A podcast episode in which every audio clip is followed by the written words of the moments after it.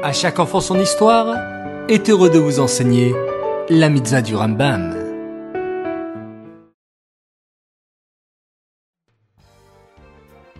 Bokertov les enfants, bonjour, j'espère que vous allez bien.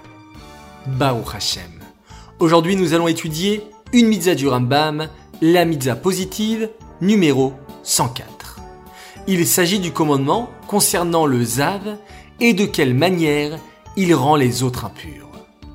La Torah demande de bien veiller à sa santé, comme il est écrit. Ushmartem meod les.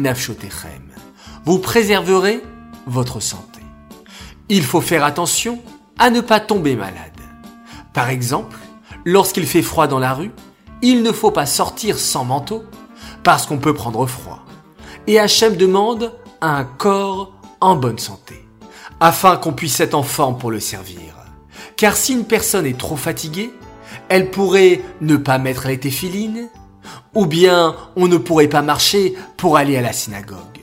C'est pourquoi la Torah nous demande de préserver notre santé pour bien servir Hachem. Ces mitzvot du Rambam sont dédiés pour la refoua shilema, la guérison complète et rapide de Aaron David Alevi, Ben Menucha Odel Esther. Et pour la refoua shilema de Sterna Bateshka.